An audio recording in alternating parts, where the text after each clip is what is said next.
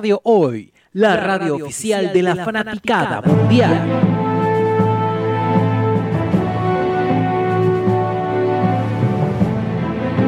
Detrás de las paredes que se ubican en los estudios de Radio Hoy, yacen las mentes maestras que llevan a cabo los planes más maquiavélicos que la humanidad... Ay, pero qué fome. ¿No podemos hacer algo un poco más movido? Mmm... Llevo.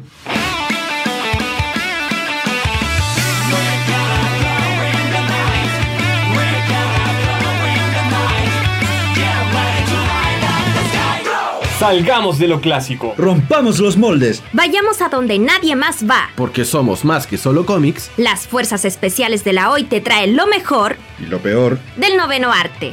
Aquí comienza. Entre viñetas. En la radio oficial de la fanaticada mundial.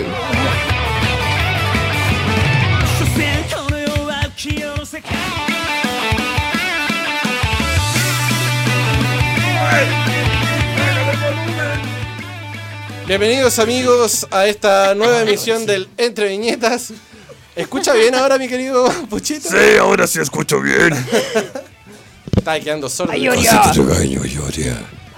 Bienvenidos a esta nueva Oye, ¿se me emisión queda la de reunión? Entre Viñetas porque somos más que solo cómics. Estamos ya a través de www.radiohoy.cl a tra- eh, y a través de todas nuestras redes sociales www.radiohoy.cl arroba radiohoycl y con el hashtag obviamente eh, Entre Viñetas. Por acá el Panda dándoles las bienvenidas a este día viernes 2 de agosto siendo ya las 6 con Empezó 34 minutos. agosto, donde empiezan los gatos y terminan los viejos. El mes de los Sí, de hecho. gatos. Así es. Y también el mes de los perros, nah. Ah, sí. Sí, porque muy pr- porque ya la próxima semana se estrena la película de Paw Patrol, Mighty Ah, Pups. ¿verdad? Donde tiene una participación destacada nuestra querida amiga Valentina Letelier, que aprovechamos de presentar. Hola, ¿cómo están? Bien, pues, amiga, ¿cómo has Bien. estado tú? Bien también, con hartas cosas que hacer, Oye, pero sí. feliz. Mañana, mañana Sí. es la avant premier Sí. de eh, Paw Patrol eh, Cachorros al Rescate. Sí, mañana es el avant premier. ¡Ay! Estoy feliz. ¿Nerviosa? Eh, ¿no? ¿No? No, no, no estoy nerviosa. Mándale un saludo a la cámara. Hola, Y, y una, hola amigos. una de esta camarita, por favor. Hola amigos, ¿cómo están? Hola. Maravilloso. Oye, así que ya mañana es la avant premier de eh, Paw Patrol. Así es. ¿A qué hora va a ser la, la avant? Oye, tempranísimo, un cuarto para las 10. Un cuarto para las 10. Sí, temprano. No sé por qué, pero bueno. Que me imagino que como es película para... Claro, es peques, para niños. Así que lo. Bueno, mejor. y uno espera que los padres se, se levanten temprano para llevar Sí. a los niños. Mamá, mamá, mamá, llévame al cine. Y no es chiste. Así que mañana al cine. Maravilloso, pues, amiga. Sí, pues. Maravilloso. Maravilloso. Aprovechamos entonces de presentar, ya que estamos en el mismo encuadre, a nuestro querido amigo Pucho, Pucho, Pucho Ulloa, que se hace presente el día de hoy en el Entre Viñetas. Hola, ¿cómo estás? Oye, esa voz. Es que Ay, Oria. porque me dejaste sordo. Ay, oye. Que oye, Que tenéis la oreja débil. ah, es que vos no sabes el problema que tengo. Parece que el patriarca Oye. pasó de largo. Sí, Se quedó Sí. sin voz. No, tengo mi voz. Lo que pasa es que a veces me gusta jugar a ser culturales. Pero solo a veces. Solo a veces. Recuerdo de una memoria Trulli Maluli. así es. Trulli Maluli. Sí, de hecho venía escuchando Motorhead para acá. Ahí está, ¿Cachai? Venía escuchando Black Flag, Motorhead y The Damned. Andáis suavecito. Hoy día sí, Sí. pero solo por hoy. Ah, Solo por hoy. Aprovechando ya entonces para cerrar el, a la- al, al cuarteto de las fuerzas especiales de la hoy, presentamos en primer plano de- a partir de esa camarita toda tuya, querido amigo Lotsolin Copy. Hello. ¿Cómo estás, amigo mío? ¿Qué pasa, cabros? ¿Cómo estás? What's up? Empezando el mes. En- Con la cara llena de risa y de emociones. Y sin plata. Empezando el- Empezamos el mes, ya estáis sin plata. sí, pues sí. Yo la estoy, de hecho, yo la estoy recuperando. Cacha, uno tiene plata para después invertirla en deudas y todo lo demás. Y al final de cuentas es menos cero. Invertir se llama ahora. A mí me como te digo, a mí me pasa al revés, estoy recuperando No, plata. más que invertir, pagar deudas. Esa, esa yo creo que Sí, es la. yo creo que es ese es correcto. Yo creo que va por ahí. Ese es el concepto, Sí. ¿eh? Eh, pagar deudas. En este país donde la, la igualdad está solamente equiparada para un lado. Así es. Pero bueno, eso es tema de patología 15. En todo caso, el lunes ahí hacen lo que quieran. Sí, ahí no- no- nos desvirtuamos un poquito. Bueno, queridos amigos, el día de hoy eh, tenemos un súper, súper, súper du- duper programa porque vamos a viajar de lo que normalmente trabajamos, que es el cómic americano y el cómic japonés, el manga. O manga, claro. Vamos a conocer una nueva arista de los, de los tres grandes, de las importancias y de las eh, indispensables dentro de los... Si, si eres fanático del cómic, tienes que conocer. Pero antes de eso tenemos que darle la bienvenida a nuestros amigos de arroba Nación Geek Chile, que el día de mañana van a estar en un evento que les voy a decir de inmediato, de inmediato, de inmediato, de inmediato. ¿Tiene panorama el tío Nación Geek? Así es, tiene panorama el tío Nación Geek. Aers. Y nada más y nada menos que lo vamos a pillar en ¿Dónde? ¿Dónde? chan, chan, chan, chan, Feria Sugoi especial Día del Niño en Metro República, calle Santa Mónica 2338. A partir del, eh, del mediodía en adelante, la Feria Sugoi especial Día del Niño. Oye, pero eso está cerca del local que él tiene, po. Así es, está cerquita de lo que es el metro, eh, Los metro Héroes. Los Héroes, ahí en el patio de los Héroes, en pleno Santiago Centro. Así que vayan a darse una vueltita porque ustedes saben que si van a nombre de Entre Viñetas, eh, Nación Geek les hace algunos, algunos eh, recuerditos y algunos cariñitos también para que ustedes vayan y lo puedan hacer. Así que ya lo saben, vayan a darse una vuelta ahí a Feria Sugoi, porque arroba Nación Geek Chile va a estar allá con ustedes acompañándolos eh, durante todo el día, ya que va a ser especial Día del Niño.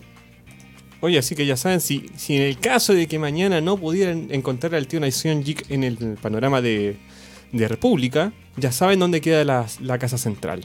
Ahí, de ahí no se mueve. De ahí no se mueve. Ah, y obviamente si ustedes quieren ir a verlo a cualquier otro lado, por supuesto lo pueden encontrar en arroba Nación Geek Chile, en Facebook y en Instagram, para que ustedes puedan ir viendo eh, el catálogo de, de- de- de cosas hermosas que tiene, porque tiene lo mejor en cultura pop, lo Una- mejor en cultura geek. Una cantidad de material. Oye, no. Tiene más material que el profesor Rosa. y no, y no es chiste. y no es chiste. Buena comparación. Sí. ya, queridos amigos, querido Lotso, juegue porque usted preparó pauta, usted lo sabe todo, así que somos todo oídos. y si no lo sabe, lo inventa. ¿Sabe qué, Ururu? ¿Qué A pasó? ver. ¿Qué gajó? ¿Qué cajó? Nos vamos a dar un lujo. Ah, no, no no, me vamos a digas. ir al baño. Cochinos. Siempre pensando en la cochina. Qué feo. Muy feo de Qué su parte. feo. ¿cómo- Lo cómo hubiera se le esperado de la ocurre? Vale, pero no, no del resto. Mira cómo te acusa, ¿eh? Mira, qué Acusa con tu feo. mamá, vale. ¿Qué dijiste? Bueno, la cosa es de que como Mr. Panda había anunciado hace un tiempo atrás, y es que en el vasto y extenso mundo del cómic hay tres grandes pilares, que son el cómic americano, el manga y el cómic franco-belga, que de hecho de ahí pende incluso el resto del cómic europeo. A ver, a muchos tal vez de, de entrada no les suena tampoco. Oye, pero nunca he leído nada de cómic franco-belga. ¿De qué están hablando estos tipos? Claro. Mira, lo voy a poner de la siguiente forma: Los pitufos. Ya, ¿de, de dónde viene la mano Franco-belga. pitufos? Franco-belga. Sí. franco-belga. Ya. Asterix. Ya. Franco-belga. Yo sabía que Tintín. Tintín. Sí. Franco-belga. Del gran Hergé. Del gran Hergé. El Stan Lee europeo de- del cómic. eh, Sin ir más lejos, sin ir más lejos y guardando proporciones, porque de verdad el tipo es capísimo. De hecho, incluso se supone que cada uno de estos tres pilares, digamos, tiene como su su rostro, su estandarte. En el caso del americano y eh, concretamente Marvel, ya sabemos quién. En el caso del manga, por ejemplo, tenemos a Osamu Tezuka, que de hecho él fue pionero también en muchas cosas del manga. Y en el caso del cómic franco-belga sería Jerge. Eh, ¿Tú tienes algún dato sobre Jerge, verdad? Sobre Jerge lo estoy abriendo justamente porque estaba preparando acá las cosas de la transmisión. Así que aproveche mientras tanto y rellene. Ah, suave. Tíreme el, el muerto. Pero no importa, ¿Para qué más? po? no importa. Del cadáver se hace el fiambre. Así es. Estaba buscando música francesa para poder eh, y- y- Olden. un- Le recomiendo Olden. No. La verdad sea dicha. Eh. Francia y. Bélgica no son. Tienen más, más allá de, de cerveza y vino. Edith Piaf. Edith Piaf. Qué bello. Edith Piaf. Delante te recomendé Olden y en la otra banda que es eh, punk rock francés se llama, se escribe Noir Desir, pero en francés se dice Noir de de sa. A ver, vamos a buscarla. Ah, ya acá está. Perfecto. Ahí tiene material para que juegue. Perfecto. Muchas gracias. Maravilloso. Porque Edith Piaf nos vamos a quedar Es para poquito. inspirarse, Sí. ¿o no? Ya, juegue. Qué ah, lindo. ¿estabas preguntándome por Ergie, maestro? Sí. Datos. Cuénteme. del- Cuénteme sobre Jerge. A ver. De partida, en- como usted bien dijo en su, en su prólogo, eh, efectivamente Erge es considerado el Stan Lee eh, franco-belga, en este caso más belga, porque es nacido en Etterbeek, Bélgica, el 22 de mayo de 1907. Y es eh, llamado Georges Prosper Remy. Ese es su nombre real. ¿Me lo podría repetir, por favor? Georges Prosper Remy. Wow. Nació en Bélgica el 22 de mayo de 1907 y fue obviamente un un historietista belga, más conocido con el seudónimo artístico de Hergé porque esa era la pronunciación en francés de sus iniciales invertidas, RG, de Remy y Georges. Y este gran, gran autor fue el creador justamente de las aventuras de Tintín en 1929 y que al día de hoy sigue ejerciendo una importante influencia en el mundo de la historieta, particularmente obviamente en Europa.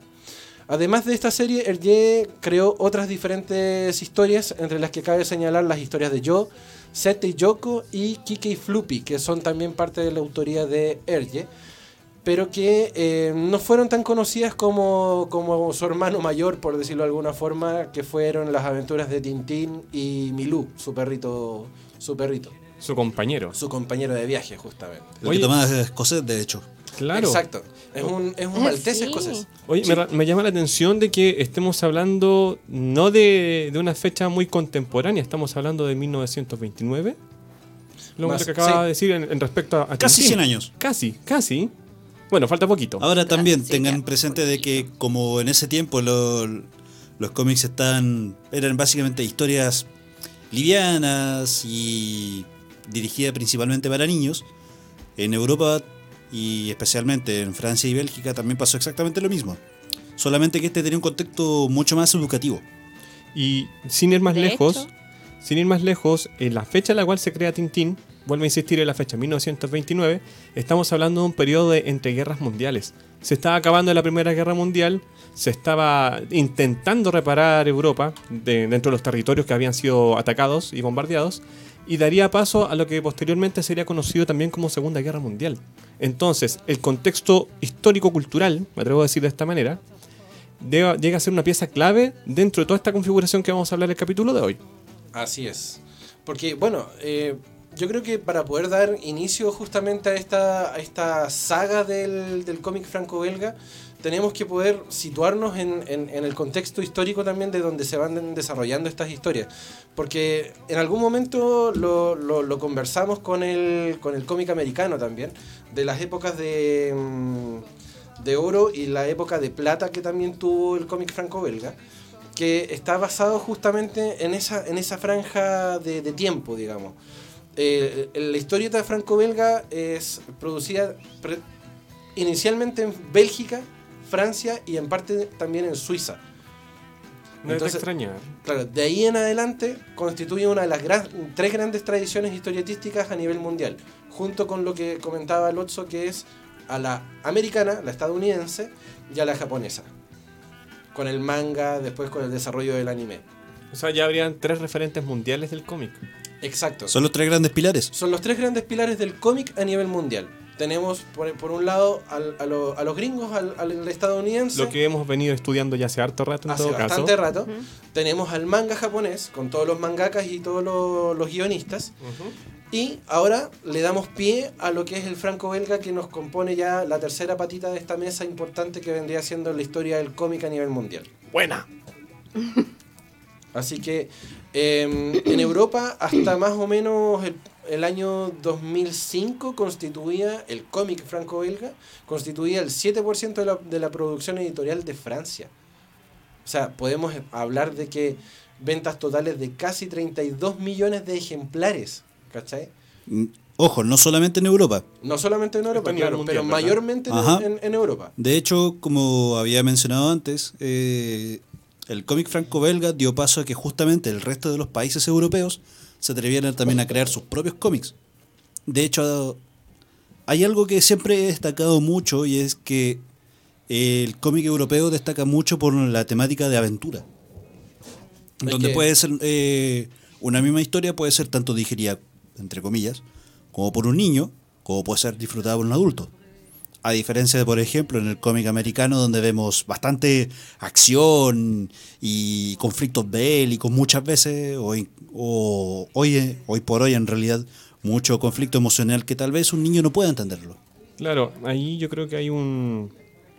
Hay, hay un objeto, o sea, no, no un objeto, sino una especie de, de condimento adicional que viene siendo como una especie de cómic universal, porque es tanto para grandes como para chicos. Y además lo que tú tocas, el tema emocional, que para Europa igual es algo... Mm, en, el, tan- en el cómic europeo no se toca tanto esa parte. No son tan emocionales. Claro, se, tú tiende No a ser más, más no es que no lo sea, eh, solamente que no es el enfoque, no, no, es, no se trata de eso. Por ejemplo, si queremos leer un- una historia de Tintín, por ejemplo, eh, no es que no nos importe, pero no se da mucho eh, el- ese conflicto emocional que él tiene sobre al- alguna temática en particular. Claro, por ahí Claro. el, el cómic, Sí. por ejemplo, el cómic franco-belga, si bien se basa mucho en, en los contextos sociales donde se va desarrollando, también lo busca, de, lo busca ver de forma quizá un poco más pedagógica. Por lo menos con lo, lo podemos ir viendo con Tintín, que te va contando historias y todo esto. Eh, ¿Para qué hablar de los pitufos, que no tienen un, un tema, un contexto histórico eh, fichado? Claro, pero- es más ficticio el es tema más, de los- em, claro, es más de juego, es más Claro. pedagógico, es más de niño. Pero aún así te deja muchas enseñanzas, como buena caricatura de niños o como buen cómic de niños. No así, en este caso, puede ser incluso el tema de Asterix, que su nombre real es Asterix, porque va asentado en la, asentado en la E. Claro, no es Asterix, sino Claro, Asterix. acá llegó... Eh, nuestro idioma español, desgraciadamente, las tildes juegan un poco con eso. Sí. Claro. Exacto, y, y se dio, se dio la, Asterix. la posibilidad de, de llamarlo como Asterix cuando su nombre real es Asterix. Asterix. Y Asterix sí trabaja mucho con el contexto histórico por el hecho de que está basado en, en, la, en la colonización de los romanos a los territorios galos. Error, no es colonización, es imperialismo. Expa- Imperialismo. expansionismo de, de Roma. Tengan en cuenta que de hecho uno de los grandes, creo que incluso antagonistas también de, de la de Asterix, es Julio César. De hecho, es el personaje. Sí. Uno de los personajes integrantes dentro Uno de de esta trama histórica que tiene Asterix y Obelix. Uno de los principales. Sí, es uno de los principales.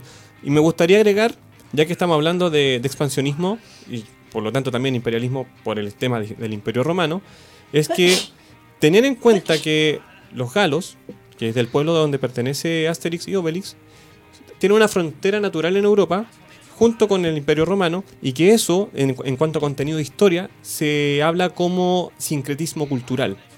Vale decir, de otra manera, cuando los germanos, por ejemplo, se acercan a la frontera de los romanos y, comienzan a compartir su cultura. Entonces, más allá de haber una- un, un constante enfrentamiento bélico, se acercan a través de la cultura y se empiezan a, a- Desde ahí ya podemos hablar como de una especie de colonización entre las fronteras del Imperio Mm, Romano y los pueblos europeos. Te entiendo. Por ahí va la, la cosa. Y no olvidar, por otra parte, que en- si ponemos una fecha dentro de, de la, de la historieta de Asterix y Obelix, ocurre en el año 50 después de Cristo. Se nota, 50. se nota mucho porque aún eh, en lo poco que se ha representado, por lo menos dentro del, como del mundo de Asterix, es de que el cristianismo no está muy presente. No, de hecho, esos Aún. pueblos son más bien paganos.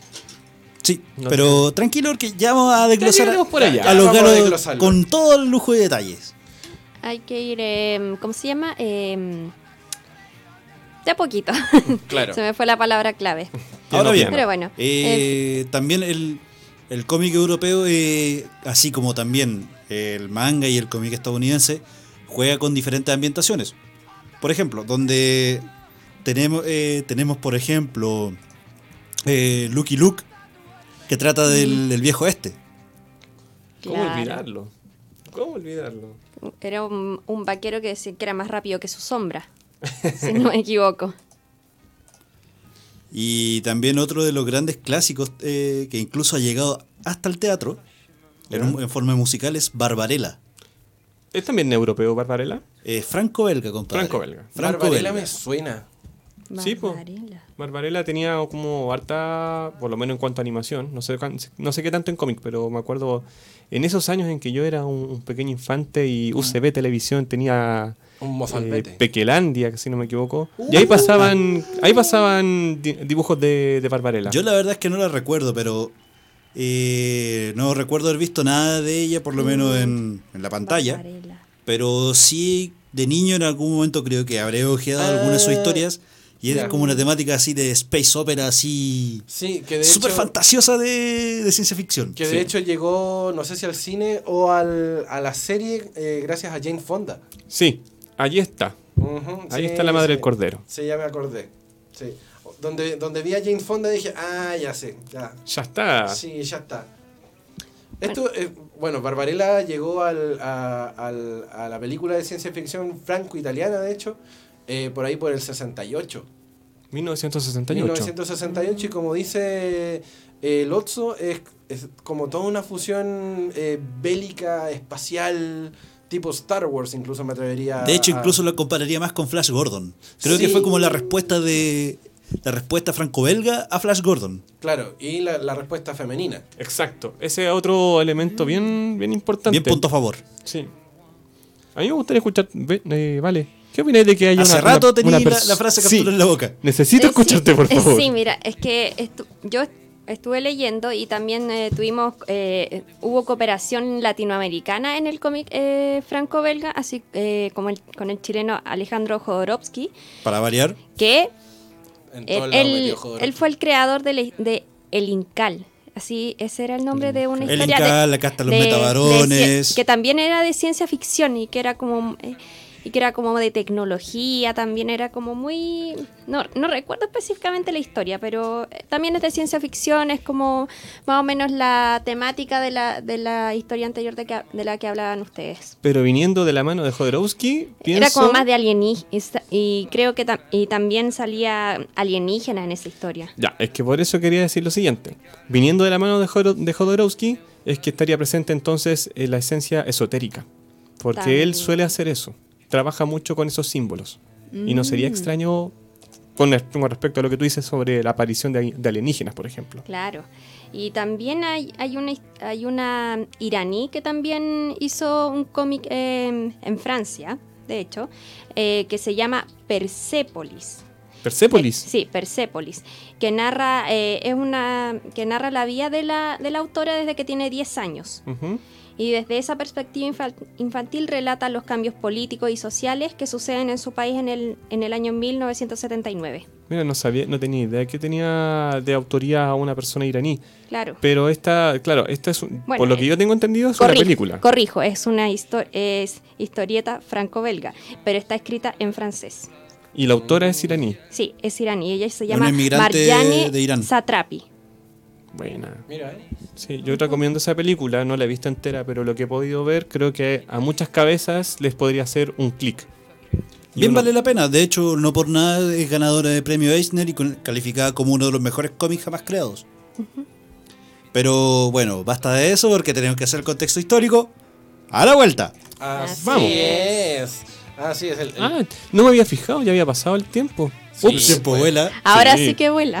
Ahora cuando, Sí. hacemos, cuando hacemos contextos históricos, ahí ¡fum! se nos va todo al carajete. Opa. Oiga, amigo, usted que conoce mucho de música, recomiéndeme una banda francesa como para irnos a la, a la, A la profunda. a la profunda en la pausa comercial. A Ay, ver. está difícil, amigo. Mira, lo que estaba sonando No hay de ser es algo que me gusta bastante. Olden Ya. podría ser un poquito más delicado, pero no obstante, tiene esa profundidad musical. Ya, ¿Y Yo- qué, qué tema me recomienda de, de Noir Dessert? De No hay de ser. em, ¿Rockero o suave? Rockerito. ¿Rockerito? Un Jean en France. A ver si es que está, a ver si es que está, a ver si es que está. Dicho en español, un día en Francia. Ya que estamos en esta frontera franco-belga. Ven, ven para acá mejor y, y mira los temas que Bienvenido, hay. Pavel. Permiso, voy, vengo al tiro. Póngale. Porque, porque tenemos Levenus Poctega, eh, Sigian Nebonch, Elija, elija, elija. Sens Genla, Tiene la libertad. Tostaki. Tostaki es una expresión española, de hecho mexicana. Todo está aquí, Tostaki. Ya, y. ¿Cuál, cuál, cuál, cuál, cuál, cuál, cuál? A nombre mejor. A nombre ¿L'on passé? Sí, nombre Perfecto. Entonces vamos a ir a la pausa comercial con Noir de Sal, con el nombre L'Homme Pressé. Eh, esto es Entre Viñetas y no se mueven de nuestra sintonía porque somos... Más que solo cómics. Hoy, la radio oficial de la fanaticada mundial.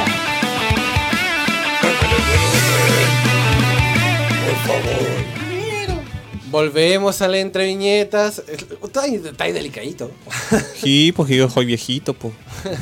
Volvemos Bueno, al... no, no tan viejo, Manda pero- usted menso. Manda usted, Benzo. Volvemos al Entre Viñetas a través de www.radiohoy.cl, la radio oficial de la Fanaticada Mundial, y a través de nuestro WhatsApp más 569-872-89606. El día de hoy hablando, eh, dando el puntapié inicial para eh, el otro pilar del cómic eh, mundial, que es el cómic franco-belga, el día de hoy con Asterix. Asterix, como corresponde. Asterix. Asterix, como corresponde llamarlo. Así que, ¿en qué quedamos, querido amigo? Estábamos a punto de dar el Eh, puntapié a lo que sí. es el contexto histórico, ¿no? De hecho, para allá íbamos, y es que uno dice Asterix al galo y se pregunta, ¿qué rayos es un galo? ¿Y qué es un galo? Esta es la- bueno, la ahora la Wikipedia ahí adelante, busque. Yo definiría a los galos como en primer lugar como uno de los pueblos nativos de Francia, los cuales Sí. en, un, en un principio se les conocía de esa manera. Ahora, ojo, que todo esto también, eh, en un principio en realidad, eh, pertenecen como a la etnia o tribu de los celtas. Por ahí va muy, la cosa también. Muy extendido desde el, las islas británicas hasta incluso llegar a- al Mediterráneo. Y eso estaría comprendiendo, por ejemplo, territorios como tú dijiste, Inglaterra, eh, España, Escocia Escocia, Irlanda. eh, Portugal, Irlanda. eh, parte de Suiza, también. Es como toda la parte de lo que es eh, conocido la como península ibérica. península ibérica o también territorios caucásicos que son más bien como al norte de, de Europa y que están cercanos, cercanos a la frontera con Rusia. Claro, que eso ya hoy por hoy el, el, el- el espacio europeo oriental. Claro, Claro. pero por eso hago la mención de que es cerca de la frontera, no en la frontera misma. Claro, para, Claro. para ser un poco más precisos, de hecho, eh, Asterix eh, y todo el pueblo vivían en Galia, que es el nombre romano dado a una región de la Europa occidental. Que hoy en día también se puede ubicar por mapa. Claro. La Galia existe. Exacto, pero en ese momento eh, ocupaba lo que era Bélgica, Francia, eh, al oeste de Suiza, al norte de Italia y zonas de Alemania y los Países Bajos, al oeste del, del, del Rin. También las islas británicas tales como Gales, Inglaterra e, e Irlanda, que actualmente estaban pobladas por tribus celtas. Como usted bien me decía, querido amigo, amigo Lotso. Bien. Eh, ya que se, se contextualizó un poco también, y es que lo- los galos en realidad tuvieron como su eh, periodo de vida, entre comillas, hasta, digamos, el siglo V. Porque con, esta, con este asunto de la expansión romana hacia todos los territorios europeos e incluso africanos, eso produjo mestizaje y también eh, un cambio de cultura. Voy a hacer un reparo, no es mestizaje, es sincretismo cultural, no es lo mismo. ¿Por qué, por qué hago este, este reparo? Porque el sincretismo, más allá de las mezclas de razas, por así decirlo, tiene que ver más con el elemento cultural. Como por ejemplo, volviendo al tema europeo, como los germanos, o como incluso lo- los galos en este caso, se, se mimetizaron con la cultura romana y a su vez los romanos también ab- absorbieron eh, objetos o costumbres, del otro costumbres. lado. Entonces no se trata tampoco así como un mestizaje de, de- de un 100%. Hablamos primero de un proceso de sincretismo porque es desde allí donde nace, o sea, desde allí deriva el mestizaje. Primero es un acercamiento cultural, después ya podemos hablar como, como el acercamiento físico en- entre razas o entre pueblos. Bueno, aún así me encanta cuando los romanos los llaman bárbaros a todos estos pueblos. Sí, ahí hay un, hay un tema bien, bien curioso porque tiene que ver. Se le dice bárbaros por la fuerza que eje- ejecutaban estos pueblos eh, fu- fuera de la frontera de. Y es que también en Roma. realidad eh, bárbaro en, en el latín de ese tiempo significaba extranjero. Claro, claro. Y por otro lado, eh, y lo nombré en el bloque anterior, tiene que ver también con el tema cultural religioso. Hablamos Claro, del paganismo. Ahora comprendo. Y ya que mencionas religión, ¿Ya? eh, hay mucha gente que se confunde con el término druida, y de hecho ni siquiera conoce el término, y es de que el druida era como la especie de sacerdotes que tenían los galos y por ende los celtas, pero que también pertenecen a su propia casta social. Aquí tengo una referencia y A ver. la voy a leer para que ustedes sepan. A ver. El término druida ya se conocía en las orillas orientales del Mediterráneo. Hablo del mar Mediterráneo. Servía para referirse a aquellos que mejor ven y perciben lo que vendrá, los que adivinan. Un druida vendría siendo una especie de mago. Un druida vendría siendo una ¿Un especie de un ser que tiene capacidades o dotes de poder ser más sensorial y por lo tanto poder predecir o ver el futuro, así como una especie de un oráculo. Una pitoniza, diría yo. ¿Pero que- eso es a ciencia cierta o es lo que se, se presupuestaba según lo que era la, la cultura de, de- de la, de la religión celta? Lo que pasa es que esta referencia también tiene que ver con eh, viajeros que, que habitaban Grecia y ¿Ya? que desde Grecia emigraron a estas tierras y conocieron a los druidas. Y que por lo tanto ya tenían una referencia directa de quiénes eran estas personas y cómo se comportaban, cómo vivían, y por ende también esa referencia de que eran gente que podía ver Y más allá. celebrando la, la noche de Walpurgis. Claro, porque yo tenía una Sí, sesión... Samhain. Perdón. Samhain. Yo bueno, tenía... de hecho, Dígame, dígame. bueno, de hecho, en Grecia a los druidas los, eh, los comparaban con los, pita- los pitagóricos y los discípulos del gran filósofo y matemático Pitágoras. Pero es que eso tiene que ver con corriente filosófica. Claro, por la, ¿Mm? Ahora, es una comparativa símil en realidad. Claro, porque también eran, eran filósofos también. Y, mm, como te decía, y ambos grupos conformaban, en cierto modo, sectas cerradas, eli- elitistas, y que cultivaban el, el secretismo y prohibían poner por escrito sus enseñanzas transmitidas oralmente. Ni tan así, porque de hecho ellos As- también as- tenían como una ¿sí? especie de idioma secreto ¿También? llamado el Ogham.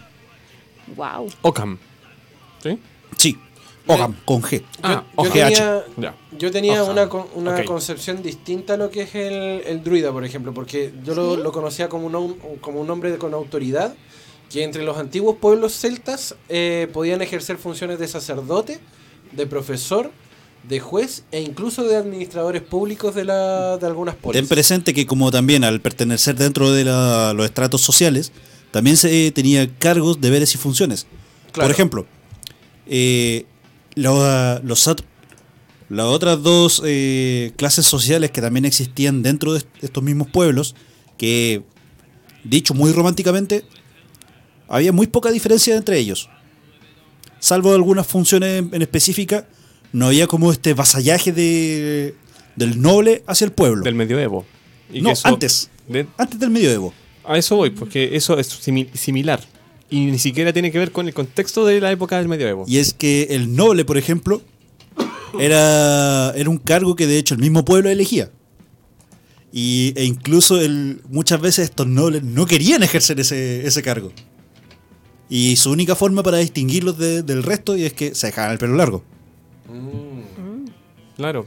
De hecho, por ejemplo, Ella, miren, imagínense, comparemos las esculturas que tenemos de la Grecia clásica o de Roma y las esculturas o los modelos de, de ese entonces eran cuerpos fornidos, pero que si nos vamos a las características físicas, es decir, como el ojo, la boca o el pelo, son cortos. De hecho, haciendo comparación, por ejemplo, con, con pueblos como los espartanos o incluso los propios griegos, cuando hacían, ejercían su milicia, tenían que raparse. ¿Y por qué se rapaban? Era mucho más. No era tan, tan fácil tomarlo por la parte de atrás y rajarle el cuello. Correcto. La- Y por lo tanto no los debilitaban. Wow. No así a los bárbaros que dice nuestro querido amigo Lotso, que ellos sí por costumbre ya se dejaban el pelo y la barba. Y con respecto al tema como de elegir cargos sociales, ¿ustedes han visto la serie Vikingos o Vikings en Muy poco. No, yo no. Ya. Yo no la he visto. Vamos a vamos a hacer una ¿cómo se llama? Una, un, un breve resumen en así te lo resumo así nomás. es que tenemos un pueblo en el cual deciden a dedo y a votación, básicamente, a quién, quién debe gobernar, quién, tiene, quién debe tener el puesto de rey y reina. Y por lo tanto es una familia, un clanaje, que tampoco no es muy grande. ¿no? Esa es la palabra, un clan. un clan. No estamos hablando de, de grandes imperios ni grandes reinados con castillos. Hablamos de un clan, un clan ambulante, dígase nómade, que podía transportarse, o sea, tele- eh, sí bien digo, transportarse a través de la tierra o en mar. Así que ahí, ojo con esos detalles que también el tema del, del clanaje reduce también el hecho de que alguien quiera o no quiera tomar un cargo. Puede Mm, ser por juicio Puede o ser. puede ser por administración ten- económica. Ten en cuenta que los celtas no, no viajaban porque no, nece- no necesitaban de- del comercio, a diferencia, por ejemplo, de los pueblos vikingos, que ellos en un principio no... A ver, saquémonos este mito de- del el vikingo, del, black metal. Por eso hablo, ojo, que por eso cito a la, a la serie de Vikings, porque muestra esa, esa parte, no la no el, el cliché del vikingo rudo que te ve, te mata. No. Hay, otra, hay otras funciones que De se hecho, por, por algo ellos mismos después propagaron la, la fe en Cristo. Exacto. Exacto. Y respecto a los celtas, eran un pueblo sedentario. No, no tenían la necesidad de ir de, un- de una tierra a Lo- otra. de hecho, lo único que le importaba era, den- dentro como así como de su en contexto general, era si la- las tierras eran aptas para el cultivo. Claro. Era- eran muy buenos agricultores. Ajá. Y de hecho también, eh, además, excelentes ganaderos. Sí. Toda la razón ahí. A tal punto que incluso ellos fueron pioneros en muchas razas de perros. Me explico. Todas est- estas razas de pastores que nosotros conocemos, Ya. adivinen quién fueron. Los celtas. Porque por otra parte, los romanos necesitaban perros de guerra, los molosos. Ah, y ahí, ahí me dejaste flop. Tarea para la casa. ¿Sí? Desde ahí nacen los, los perros molosos, estos, los mastines musculosos que nosotros vemos muy parecidos a los pitbull. Ah, ya. Ya, esos eran vienen de una- un largo linaje de perros de guerra, hoy extinto, que vienen de la época romana. Mm, mm, qué buen dato, oye. Sí. A- aparte, esto tendrá, esto lo, lo digo como a, fon- a forma de pregunta, esto tendrá que ver con que los druidas hayan sido un clanaje sectario, es decir, cerrado, Es que, hermético. mira, eh, a diferencia del resto de, de- de las otras dos clases sociales, es que el druida eh, tenía el cargo, así como también el bardo, que era muy, un cargo muy semejante, de preservar la- las costumbres y creencias de- del pueblo. Fuera de eso, de hecho, otorgaban consejos sobre eh, las, las cosechas, el pastoreo, el movimiento de, la- de los astros. Y es que supuestamente, también entre paréntesis, eh, Stonehenge supuestamente cumple esa función. Ahora, el problema está de que nadie sabe cómo rayos pusieron esas piedras así. Hasta ahora es un enigma. Vale, tú antes me dijiste, me mostraste un dato súper interesante respecto a los druidas. Así que los druidas, eh, como, como ellos eran los que, mm, los que sa- lo sabían todo, los reyes eh, no tomaban sus decisiones sin antes consultárselas a, e- a los druidas. Y ellos también eh, contemplaban al, al pueblo llano primero, luego a los astros y también en cierta manera como al, al entorno ambiental. Y desde ahí sacaban una conclusión. O sea, eran unos estudiosos que hacían lecturas tanto de- del ámbito... Piensa en una especie de eh, sacerdotes filósofos. Por eso digo estudiosos. La fil- Si bien la filosofía nace del ocio y del pensamiento, también necesita nutrirse del estudio, de la, de la observación.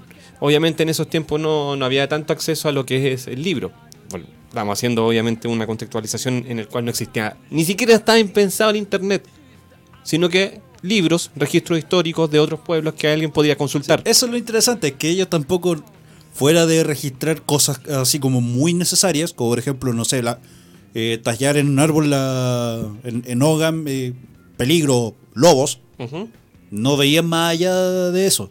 No veían la necesidad de, de cus- de guardar sus propios secretos. De documentarlo. Claro. Claro. Es lo que decía Pucho hace un rato atrás, porque como que no guardaban nada importante, porque los, los tipos como que no les interesaba mantener así como un, un- un legado de cierta forma de lo que ellos hacían.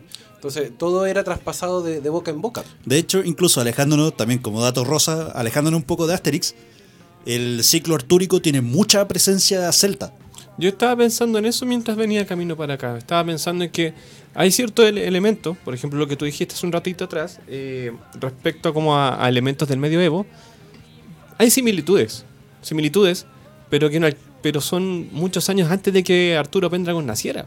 Y también es que estamos hablando de que entre los siglos 1 y 10, eh, en, en nuestra cultura popular, es súper difuso también lo que, lo que está ahí. Ten en cuenta que ahí eh, hasta el siglo 6, creo, está el eh, la, caída del Imperio Romano. Siglo eh, 5, de hecho. Y ahí empieza, Gracias. ahí recién empieza como la... Después viene mi parte favorita, que son eh, ¿Cuáles son? ¿Cuáles son? mi parte favorita de la historia europea, ¿Ya? que son justamente desde ahí hasta inicios de la Edad Media. Sí, hay una especie de transición. Hay que, a propósito, eh, recordarle a las personas que nos escuchan, en cuanto a historia se trata, no podemos medir un, un contexto histórico, vale decir, que a partir del siglo V exactamente, o sea, se cumple el siglo V y empieza inmediatamente la, la historia media. O no sé, por el hecho del cristianismo, por ejemplo, que de la, la- división de la historia del año 0 a año 1. Y es que la verdad sea dicha, hacer toda esta labor de documentación es casi una labor detectivesca. Y aparte de eso, vuelvo a insistir, no es una cosa, no es un acontecimiento que ocurra de la noche a la mañana. Muy por el contrario, todo esto tiene un proceso, al igual que Asterix y Obelix, que también van mostrando un proceso de cómo ellos van resistiendo. Porque eso es un elemento súper importante de- del cómic, Sí. ellos son un pueblo, no son un pueblo como guerrero, entre comillas, y tampoco son... Lo son, pero sea, dado el contexto. Pero dado el contexto, y de hecho, guerrero en el sentido de resistir al imperio romano. De hecho, si tú te, te vas al, al- a la parte de- del arranque de todos los capítulos o de, o de todos los cómics de, que tiene Asterix y Obelix, eh, dice, estamos en el año 50 antes de Jesucristo. Toda la Galia está ocupada por los romanos. ¿Toda? No No. toda. Una, aldea, un- No toda. una aldea poblada por irreductibles galos resiste todavía y siempre al invasor. ¡Aguante! Así parten todos los cómics de Asterix y Obelix. O sea, estamos hablando de que los galos son un pueblo resistente. Y de Así hecho es. ahí olvida un detalle muy importante. Que ahí hay un narrador. Ahí hay un narrador. Y el narrador es un druida. Es un, es un druida, justamente. Si no me equivoco es Panoramix. Sí. Que es el druida mayor de, de esta aldea Galia. Se supone que era como el más sabio de, de- de la- del pueblo. Y Y era era creador que- de pócimas. El que era el creador de pócimas, que le daba super fuerza justamente a, a todo el pueblo galo. Me acuerdo. ¿eh? Volviendo a lo del ciclo artúrico, tengan presente también de que eh, Merlín en realidad no era un mago, era un druida. Era un druida. Claro. Pero que se romantizó justamente para que evitar el, el conflicto cultural, justamente, y evitar que, ay, ¿qué es un druida? Bueno, hagámoslo mago. Bueno, más adelante vamos a hablar largo, largo y tendido sobre el rey Arturo. Sí. Pero no hoy. Pero no hay. Otro día. Claro, porque hay mucho que decir ahí. Sí. Oye, sí. Y aparte que hay buenos cómics acerca del rey Arturo también. Ah, sí. Sí. Yo Cómics, series y hasta películas. Películas. yo No, las solo películas me- no tanto. Me acuerdo con mucho cariño de que, volviendo a UCB Televisión cuando existía, porque ya no existe, No. daban un. No sé si era. No sé si era animación japonesa o de otro lado, pero que daban la, relataban la vida del rey Arturo y era bien bonita. De hecho, Sí. tenía una música espectacular, me De encantaba. hecho, hay un, hay un rey Arturo que es como, como un tipo Silverhawk, que hace como, como batallas en el espacio y es el rey Arturo. Mira. Ah, se fueron en la. No, Millennium. brígida- Bueno, sí. brígidamente en la Oye, si existió un Robin Hood en el espacio, no veo por qué no. Eh. Sí, eso existió. Y no, no es una alucin- alucinación por drogas. No. Nadie te Me lo hubiera, gustado, me hubiera gustado, me hubiera gustado que lo fuera. Pero no lo fue. No, no fue. Bueno, nada que hacer. No. Detalles. Y de hecho, hablando de detalles, ya también vamos a hablar largo y tendido sobre Asterix. Así es.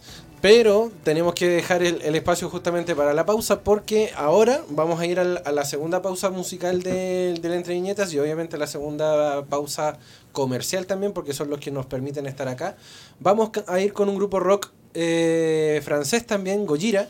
Ah, sí. Sí, vamos a, vamos a escuchar L'Enfant Sauvage de Gojira y eh, luego nos, nos volvemos a meter de lleno, de lleno, de lleno en lo que es Asterix y Obelix en esta eh, hermosa incursión en el cómic franco-belga. No se muevan de letras viñetas, porque somos. Más que solo cómics. Hoy, la radio oficial de la fanaticada mundial. Volvemos al Entre Viñetas cuando son las 7 con 30 minutos. Ahora el pucho no se quedó sordo. Estamos a través de www.radiohoy.cl, la radio oficial de la Fanaticada Mundial. El día de hoy haciendo esta revisión e inicio de, de revisiones del cómic franco-belga. con el puntapié inicial que es nada más y nada menos eh, Asterix, nuestro pun- punta de lanza yo creo que va a ser eh, en, en este caso este contexto histórico, porque de hecho es el más antiguo. Sí, veníamos hablando en, entre medio de la pausa que Asterix y Obelix, en cuanto a contexto histórico se trata, se, se enfrentan o se relacionan con pueblos como los griegos, los romanos, los egipcios y por ahí se me quedará alguno en el tintero o alguno que recuerden ustedes. Vikingos. Vikingos. Godos. Godos. Uy, los godos. Sí. Ellos tienen una, historia bien interesante, Sí. pero no, no, Pero no a lugar no ahora. compete ahora. No, no a lugar. Sí, es que eh, en realidad es mucha materia. Sí. Entonces, prefiero no a lugar otro Mucha- día o en otro programa. Y mucha historia también. Sí. Así que eso igual es entretenido porque juegan, hay, hay una conexión entre todos los pueblos antiguos que abarcan desde lo que es Europa Central, norte de Europa, hasta lo que es norte de África. Y en eso ahí justamente se topan con los egipcios y con Cleopatra. Con Chan. Cleopatra. ¿Qué saben? De hecho, si hay algo que, me- con lo que yo disfruto también, es jugar con los anacronismos. Me explico. A ver. Un anacronismo es básicamente, dentro de una, de una historia, un error temporal. Por ejemplo, eh, un anacronismo en este caso sería concretamente de Asterix, que él creó las papas fritas. ¿Cómo? Sí, de hecho hay una historia donde el ¿En tipo pe- pesca unas papas, la- las pela, las pica, las pone en aceite y para adentro. Ahora vos. bien, estamos, estamos hablando de que la papa no fue descubierta hasta 1500 años después. Claro. O sea, en eso ya, o sea, esto ya se vendría siendo cosecha del autor de. Obviamente, sí, de hecho, oye, no hay que tomarse tampoco eh, no, no, todo no, tan no, en serio. No. Pero son esos pequeños detalles, esos pequeños símbolos que uno puede leer así entre líneas. Y ya que hablamos de olor a papa frita, hay un olor aquí. Mm, Yo no a, fri- soy. a fritura. Yo no a fui. fritura, sí. Para No. aclararlo. No, no, de- de- no vengo a acusar a nadie, solo dije, "Mm, hay un aroma. De hecho, por ejemplo, ya que mencioné de que los godos aparecen en Asterix, Ajá. se ven como soldados prusianos. Es otro anacronismo. Claro que sí, po. Y son De como- hecho, eh, Hay su, de li- 1500 de historia su después, líder po. es O sea, un 1500 tipo años. exactamente idéntico a Otto von Bismarck. Oh. Opa, opa, no, no me gustó eso. No, no, no, no. Ah, ¿por qué no? La, la idea es pasarlo bien. No me cae bien el señor Bismarck. ¿Y te cae, bien Detalles. el, ¿Te cae bien el señor Asterix? Él sí, pero Bismarck no. Ahora, ojo, que también eh, hay un pueblo que no me acuerdo cómo se llama dentro de esa historia y que también aparece un, un tipo llamado The Big Boss. ¿Se Big Boss? The Big Boss. Ahora, The Big Boss. The Big Boss. Y que más encima se parece a Winston Churchill. ¡No! Así que, oye, la idea también es justamente jugar con, Con estos esto. personajes. Es como- Oye, son como cameos. Oye, si hay, hay un clan Bonaparte escondido en las montañas, no veo por qué no. De y de hecho, hay un clan Bonaparte escondido en las montañas. Eso suena como a cameo histórico, Sí. pero bacán. O sea, Oye, la gente ama los cameos. sí. Preguntémosle a ¿A Stan Lee. quién no? Oh, sí. Hablando cameos, El Ahora, rey. El rey de los cameos. nuestro roba cámara favorito. Que en paz descanse. Hay un- Sí. había otro que hacía algo similar, no sé si era Tarantino u otro Eh, director. ay, Pero eh, que pasaba muy piola. El director de los pájaros. Eh, ¿Cómo se llama? ¿Quién es? Ay, lo tengo ahí. Psicosis. Psicosis. Alfred Hitchcock. Ese, Ese. pedazo de gordo, sí. Alfred Hitchcock. Un gordo buena onda y que hace buenas No, películas. no era buena onda. Ah, no. No, No. Era, era, ¿No? ¿Era muy pesado? era pesado como palta del jumbo. Mira, te lo voy a Collar de melones. Mira, Mm, no guatón y corresponde a pesado. esto, pero te lo voy a decir así. Tenía un fetiche con las rubias. Ok. Ok. Ya. Y la chica que apareció justamente en esa película no la pasó bien. No, no, no era muy, no era muy querido. El gordo. El- y el lo vamos a dejar hasta ahí porque no, no viene al caso. No vale Así es. Ajá. Oigan, ¿Pero qué viene el caso entonces? Estamos hablando acerca de Asterix. Ya pasamos por el, el contexto histórico de, de la creación del, del dibujo. Ajá. Eh, estuvimos hablando acerca de alguna del, del tema del paganismo, de la religión que, que lleva al Filosofía. al- la filosofía incluso. Pero hablemos de la- del, del cómic en sí, del- del- de la creación de este, de este cómic que es francés, de, derechamente, obvio. y que es una serie de historietas cómicas creadas por René Gocchini en, en el guion y Albert Uderzo en el dibujo. Apareció por primera vez el 29 de octubre de 1959 a modo de viñetas en la revista Pilot, antes de ser publicadas como álbum, como un cómic, como un comic book. La serie fue concebida por el suburbio, en el suburbio de Bobigny, en, en el Sena de Saint-Denis de Francia. Se tradujo a todos los idiomas, incluyendo al latín y al griego antiguo. Mira. Ok, eso es como un poco rebuscado. Sí. Pero yo creo que eso tiene que ver con, con un poco como con la nostalgia de la Europa de ese, de ese entonces. Exacto, Sí, tiene sentido. exacto. Este, Y que también lo imprimían en, en papiro antiguo. No, solamente el idioma. la lengua, la podrías- lengua, la lo lengua, único la que lengua, la faltaría. lengua. No el idioma, la lengua. Allá sería el colmo que da- también se lanzara en formato de, En fichas. de cuero de ternera. Claro. No es que me queje. en, en tablas Pero imagínate tener lo que tenían en la época. Me imagino. Pero, eh, insisto, es solo nostalgia por ese, Por por, ese periodo. Sí, Sí. por eso. Este cómic está disponible en todos los países del mundo. Si usted va, no sé, a Egipto, se va a pillar alguna, alguna historieta de Asterix. Eh, si usted va a Argentina, si va a Estados Unidos, va a cualquier lado, efectivamente está en todo el mundo porque la, la- la historieta de Asterix eh, fue convertida probablemente en la historieta francesa más popular eh, del mundo y del, del ámbito francófono, de aquellos que hablan la lengua francesa. Junto, obviamente, a la belga Tintín, que son las dos que llevan ahí el, Las dos más el pilar, las dos más El populares. baluarte. Exacto. Y una- un elemento clave para lo que fue el éxito de las series fue el hecho de que eh, contuviese elementos cómicos para los lectores de distintas edades. Como a los niños suelen gustarle las peleas y entre otros gags visuales, entre otras situaciones. Mientras más que los adultos suelen apreciar las alusiones a la cultura clásica. Como obviamente Asterix hace mención en todas sus, en todas sus historias. Como el obviamente- cameo que tuvieron los, los cuatro de Liverpool. Exacto. Además, que también hace, como tú bien dijiste, cameos a figuras contemporáneas y los juegos de palabras. Así que Asterix de, de partida, como, como bien lo dijimos en algún momento, tiene su lado pedagógico y también el lado para encantarle a, lo- a los, a los más adultos ya con estos cameos históricos, como bien decíamos hace un ratito. De hecho, de un principio habíamos hecho mención de aquello porque a los niños les va a encantar, por ejemplo, el tema del color, el diseño de los personajes o las aventuras que van a tener. Pero en el caso de los adultos, es decir, nosotros, Nosotros. nosotros eh, tenemos, tenemos más bien como curiosidad por el contexto histórico en el cual se desenvuelve. Claro. Entonces, por eso en algún momento del programa yo dije que este cómic es universal y no solo para un, a un tipo de público, digamos. Exacto. De hecho, ¿sabes qué me recuerda mucho? Eh, las historias de Mampato.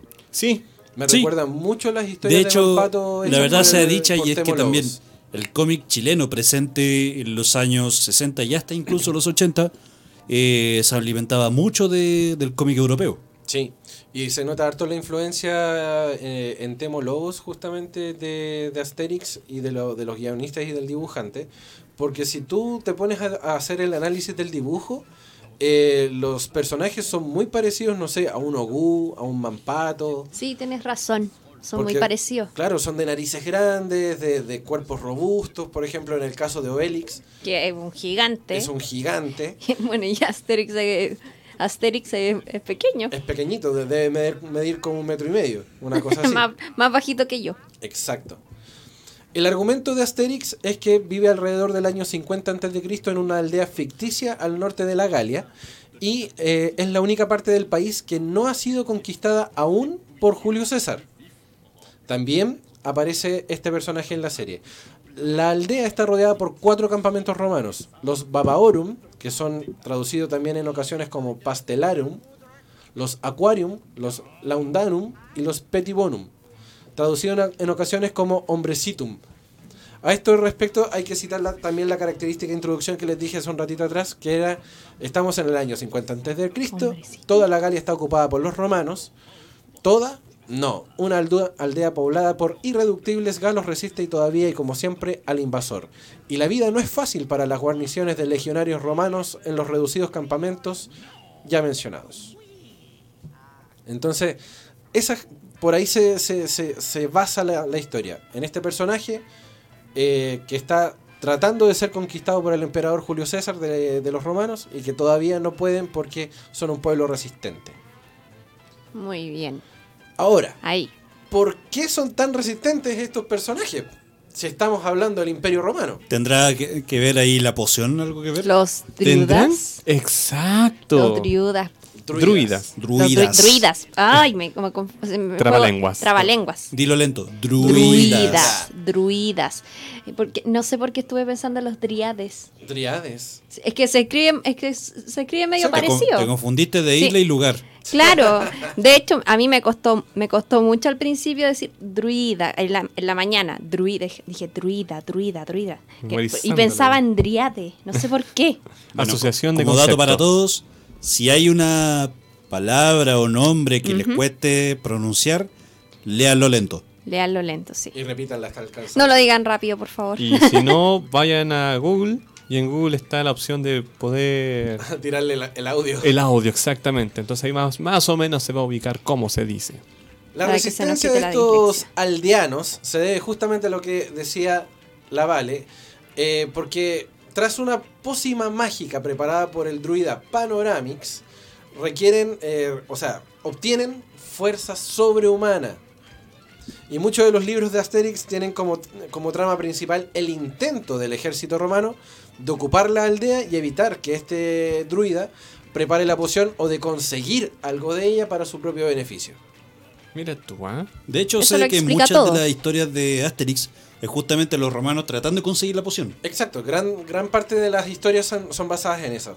Y estos intentos son frustrados siempre por Asterix y Obelix, que es el personaje alto, gordo, colorín, que acompaña- Chico, ¿viste? Claro, Y bonachón. y bonachón. bonachón. Un buen tipo. Buena Un gordo bueno. Un gordo bueno. Ahí hay un gordo bueno. pues. De sí, hecho, es lo que yo recuerdo. Sí, de hecho, así como dato curioso, porque entre los dos creadores del- de, la, de la historieta, entre René Goscinny, que es el guionista, y Albert Uderzo, que es el dibujante, habían creado cada uno un personaje para ver quién fuera el principal de las historias de Asterix y Obelix. Mira qué democrático. Y justamente eh, Asterix y Obelix iban a ser el mismo. La idea era buscar a Asterix.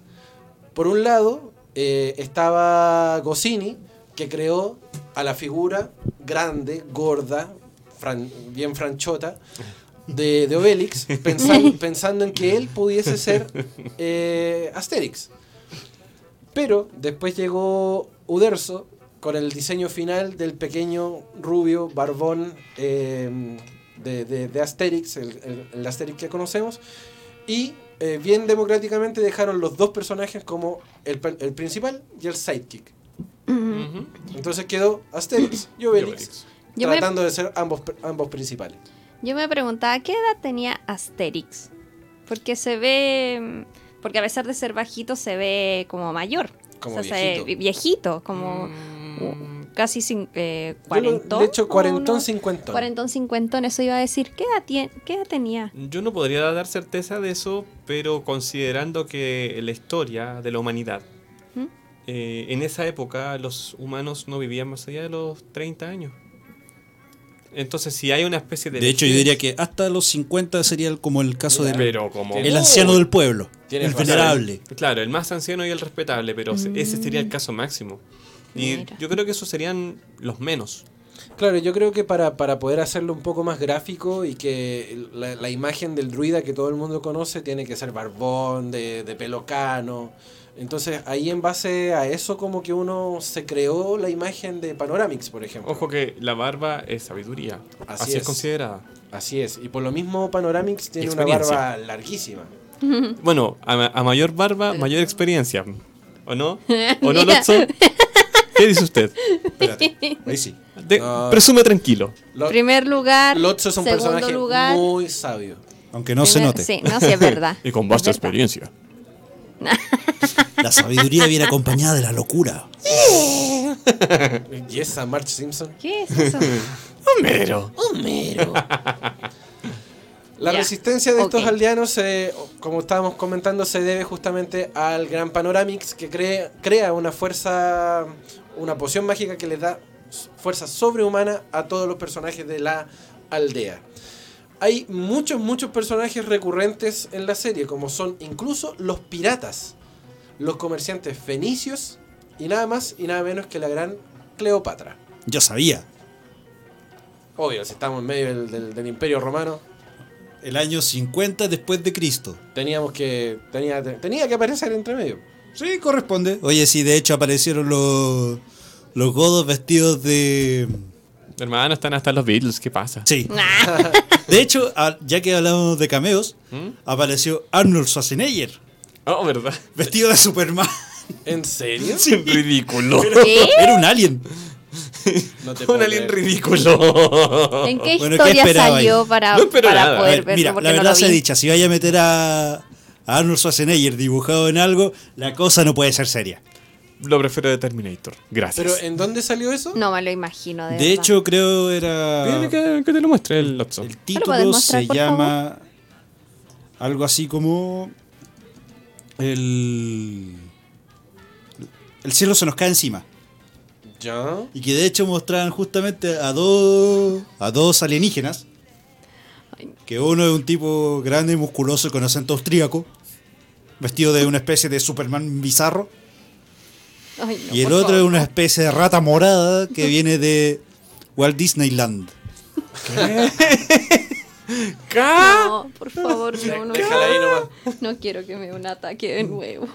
Bueno, ahí hay una guerra. ¿eh? mira después te voy a traer acuarelas para que le pongan más color Hay una guerra ahí con, con ese ratón morado.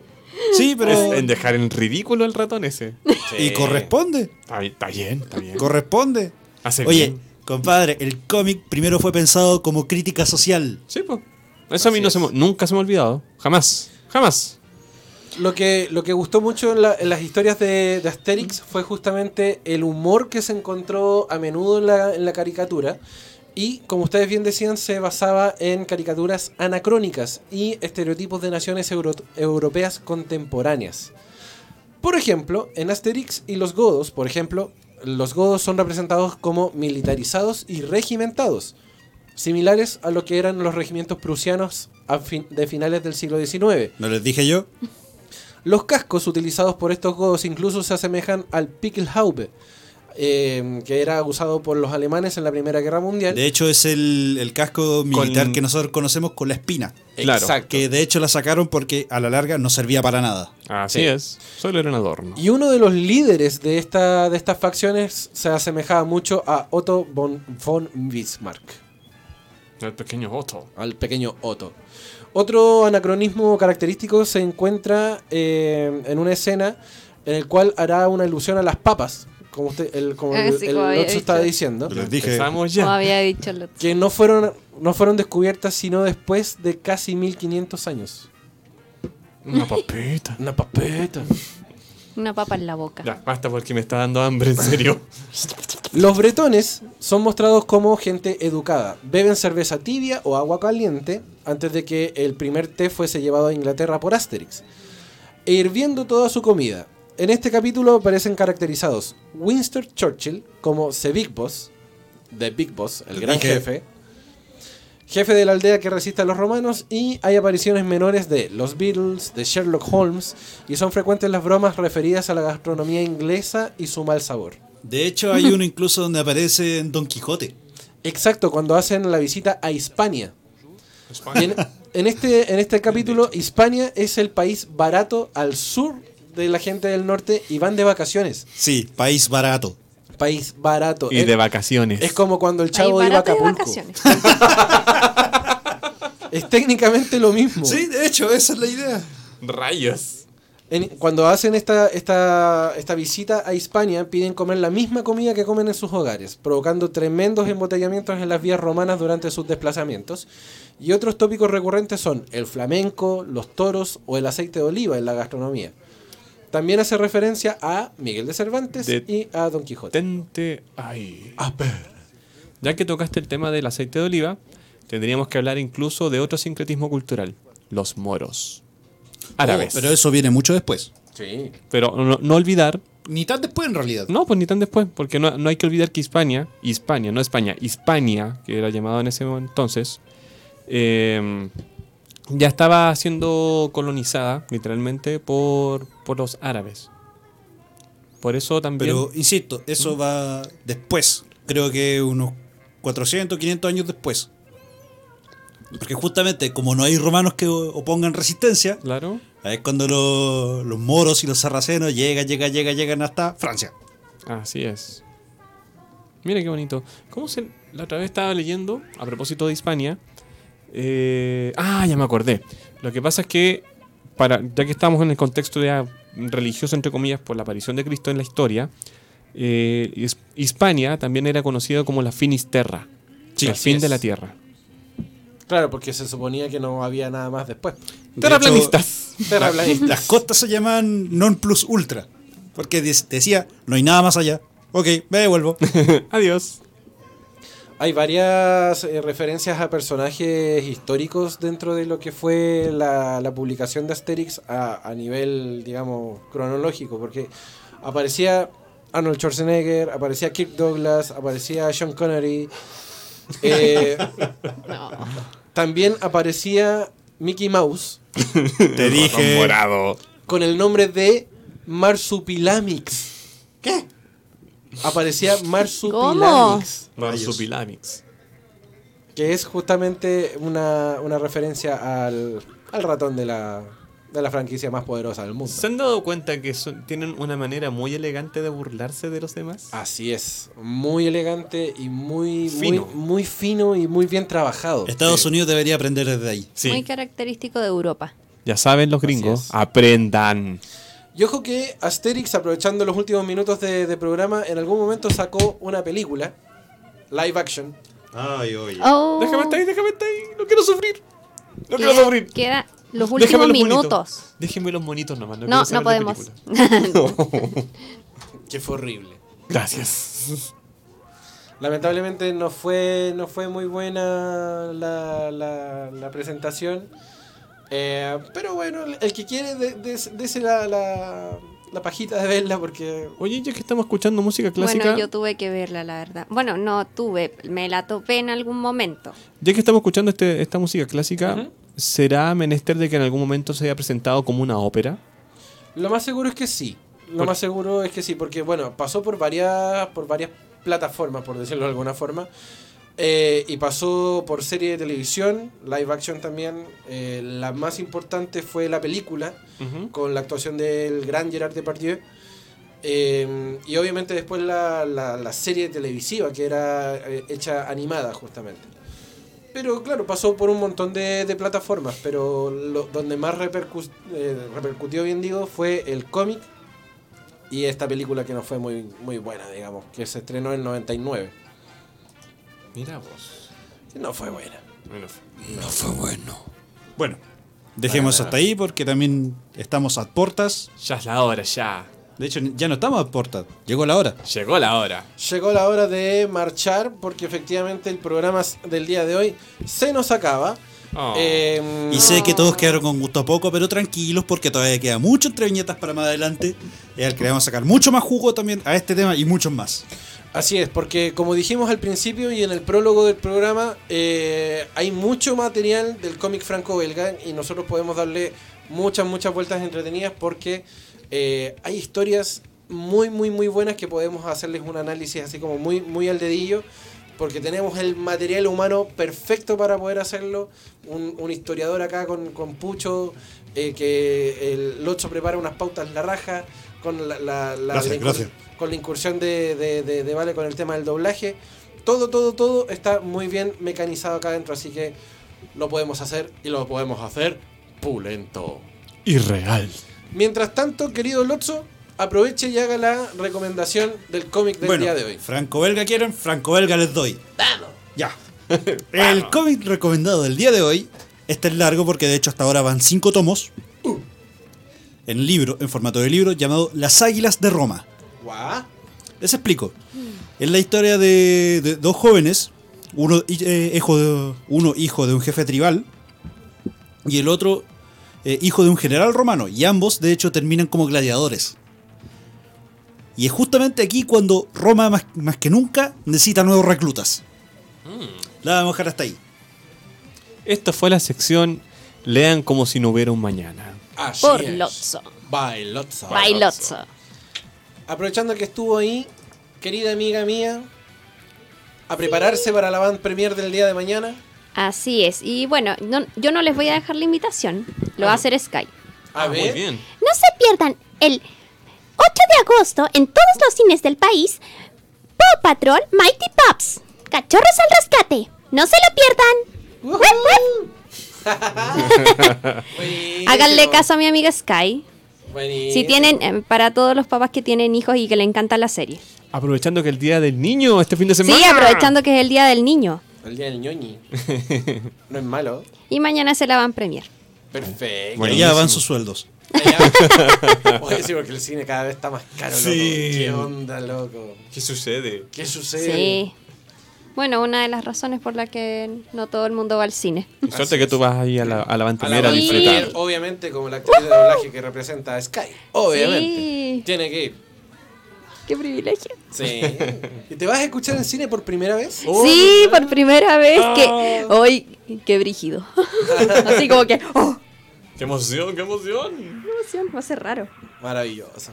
Querido Puchito, gracias por estar nuevamente, gracias por toda su sapiencia, querido amigo.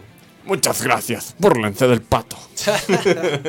No, gracias. Eh, espero que les haya gustado el- este programa, que ha sido hecho con harto cariño y dedicación. Sí, nos estamos dedicando más que nunca a entregarles el mejor contenido posible para todos ustedes.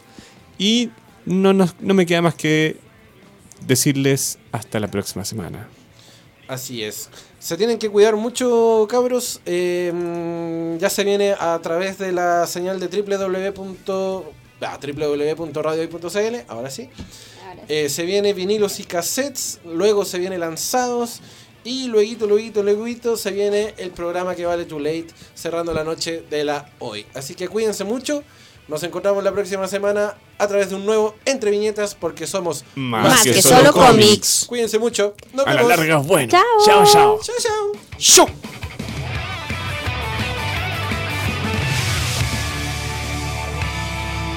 ¿Por qué tan Si volveremos la próxima semana. Las fuerzas especiales de la hoy cumplieron su misión. Reúne las gemas del infinito. Cómete una semilla del ermitaño. Y eleva tu cosmo para el próximo episodio. Porque vendremos con más y mejor.